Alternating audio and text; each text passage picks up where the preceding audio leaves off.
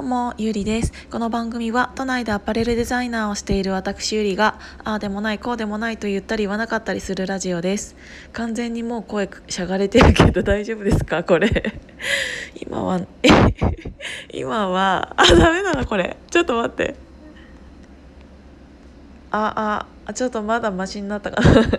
今は、えーと、群馬県の桐生市の、えーと、古民家を改装した、えーと旅旅館というか、うん、っていうところからお伝えしています。昨日もそれはお話しさせていただいたんですけど、えーと、今年の9月かなにオープンした沖屋さんっていう名前のところなんですね。で昨日そこのご夫婦でやられているとこなんですけど、えーと、そこのご夫婦にいろいろお話話を伺ってでなんかその沖屋っていう名前で今はローマ字で「大きや」って書いてあるんだけどそれってえっ、ー、とそのままね日本語にというか漢字に直すと「置く」っていう字にえっ、ー、と何々屋さんの「や」っていうもうそのままなんだけど置屋っていうのが、えーと、もう昔の江戸時代からあったの。でこの、うんと、建造物っていうか今私がいるこの場所っていうのはもう100年以上前の建物を、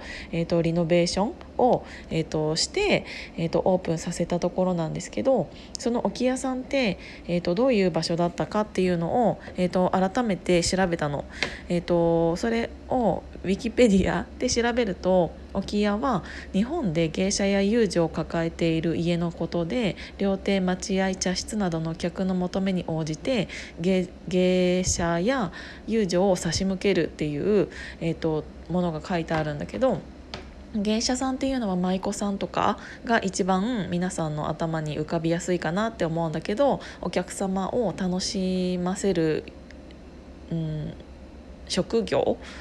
でで遊女っていうのは今でさええーと、ちょっと意味合いは変わってしまっているかもしれないけどそういう時代に、えーと、男性に対して性的なサービスを、うんと、する職業のことを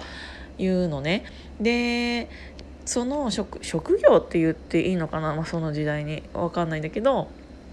で、えっと、そういう子たちが、えっと、見習いだったりするから、えっと、大体15歳とか16歳ぐらいで置屋っていうところに置かれて、えっと、親元を離れてね。で、えっと、こういう置屋っていう場所に、えっと、て言うんだろう。お相撲お相撲部屋のおかみさんみたいな感じのお母さんって呼ばれる人が一人いてその人が、うんと、その芸芸者さんとかを何、えーと、て言うんだろうお世話する。で少しずつ働けるようにしていくっていう場所がこの置屋っていうところなんだって。だから、えーと、こういう今はリノベーションしてすごく綺麗な場所になっているけどうんその江戸時代にここでそういう若い女の人たちがそういう待合室じゃないけど待合室みたいな感じで使いながらうんとここで生活もしていた共同生活をしていたっていうのが、えーと、歴史的背景にあるのでなんかいろいろすごい感慨深いなと思いました。えーと、吉原東京でも吉原っていうところがあると思うんだけど今はもう多分場所の名前は変わっているとは思うんだけどうんとやっぱり日本ってそういう風潮があってきっとどの世界にもあったとは思うんだけど今でさええーと女性っていうのはこんなにも男性と同,、まあ、同じぐらいっ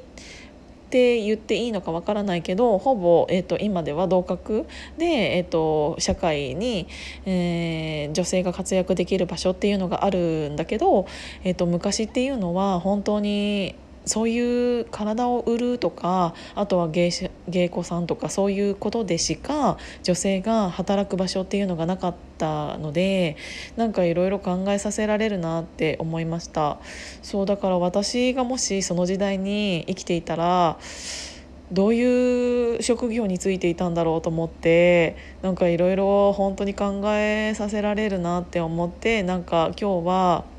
よくわからないラジオになっちゃったんですけどうーんっていう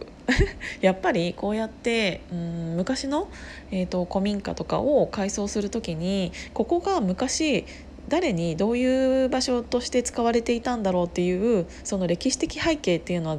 気になるじゃないですか。でそういうのを気になって紐解いてみるとあこのうんと窓枠ってだからこういう形してるんだねとかなんかすごくいろんなうんと何て言うんだろう。理紐付け理由というものがなんか紐付けられていてすごく面白いなって思いました。そうだからうんと小中学校とか本当に歴史の授業とかマジで嫌いだったんだけどいざ自分が大人になって、えー、と今から何かうんと昔のものを学ぼうとするとなんかすごい面白いなと思ってなんか旅行に行く時も私って結構そこのえ、ー、と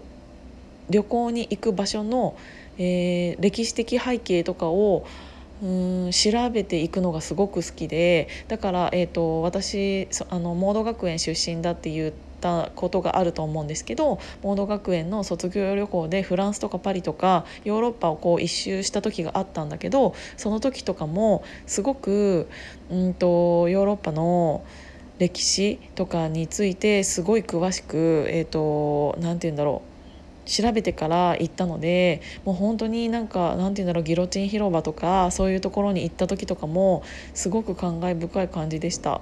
あなんかみんなが帰ってきたので今日は今朝はこんこんな感じでヒマラヤ終わりたいと思います。今日も聞いていただいてありがとうございました。じゃあまたね。